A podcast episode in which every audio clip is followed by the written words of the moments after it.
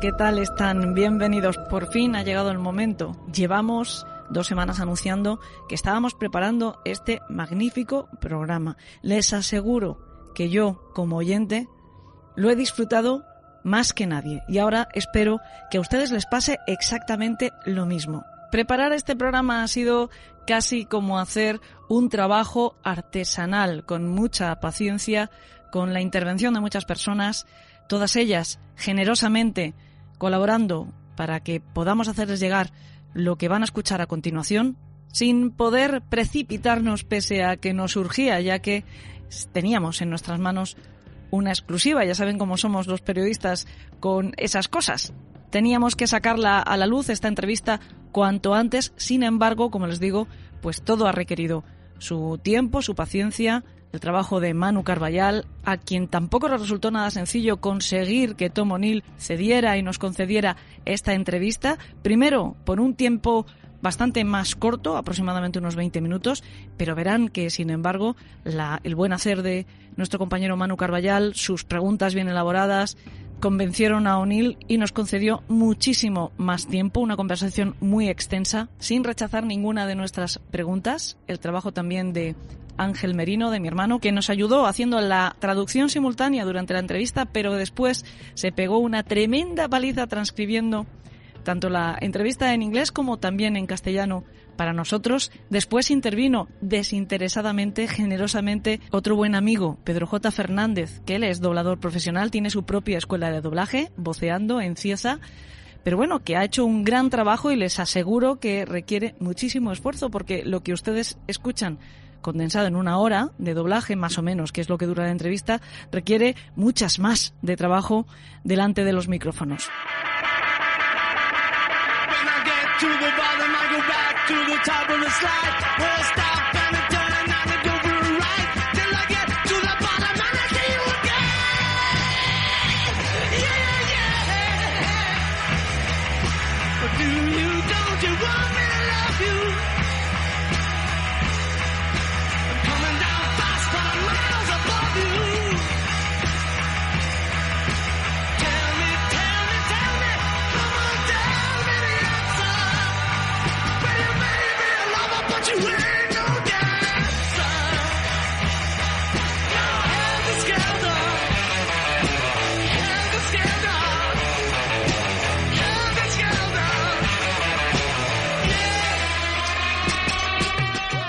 Ya les conté la semana pasada cómo empezó toda esta historia. Una de las veces que nos vimos en Madrid, hace ya yo creo que un par de meses por lo menos, Manu Carballal nos vino con la noticia de que había salido un nuevo libro sobre Manson. A priori tampoco despertó gran interés en mí, más allá de que yo soy una coleccionista y redenta de libros sobre criminología, así que tomé nota mental de que tenía que conseguir el libro.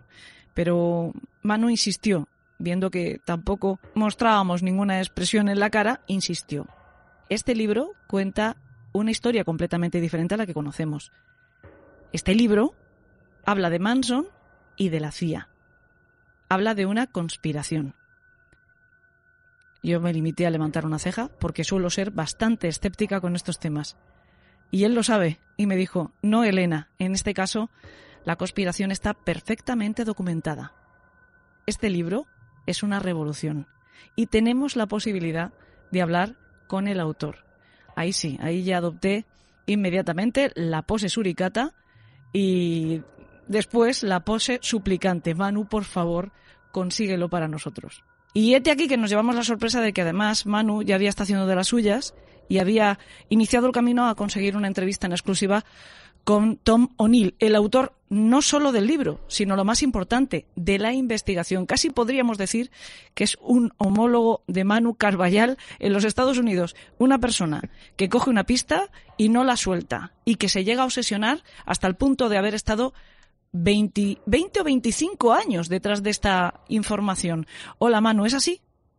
Sí, sí, así es. La historia es muy curiosa porque comienza en 1999 cuando eh, O'Neill, que es un periodista muy conocido en Los Ángeles y, en Estados Unidos, con un currículum eh, irreprochable, recibe un encargo de la directora de una de las revistas en las que colaboraba periódicamente en agosto de 1999 se cumplían 30 años del asesinato de Sharon Tate y eh, la directora le encarga que em, actualice la información que existe 30 años después para hacer un artículo conmemorativo de, los crímenes de Cielo Drive. Eh, bueno, él se pone a investigar, pero claro, esto es algo que hemos experimentado mucho todos los investigadores. No es lo mismo hacer una investigación en 1985 que en 1995 que en 2015.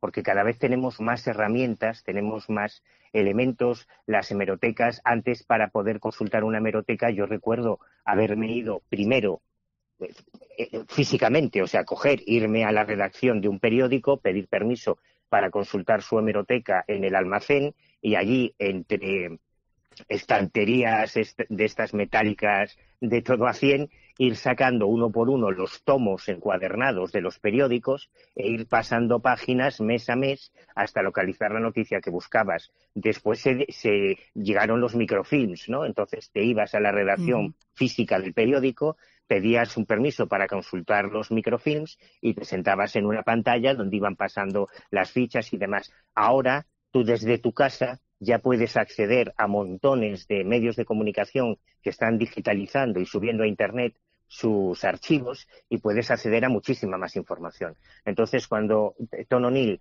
comienza a investigar el caso Manson en 1999, digamos que tiene instrumentos y herramientas que no tuvieron todos los que investigaron y escribieron sobre el caso Manson en los años 70 u 80 pero además, como él vivía. ¿Te está gustando este episodio? Hazte fan desde el botón Apoyar del podcast de Nivos.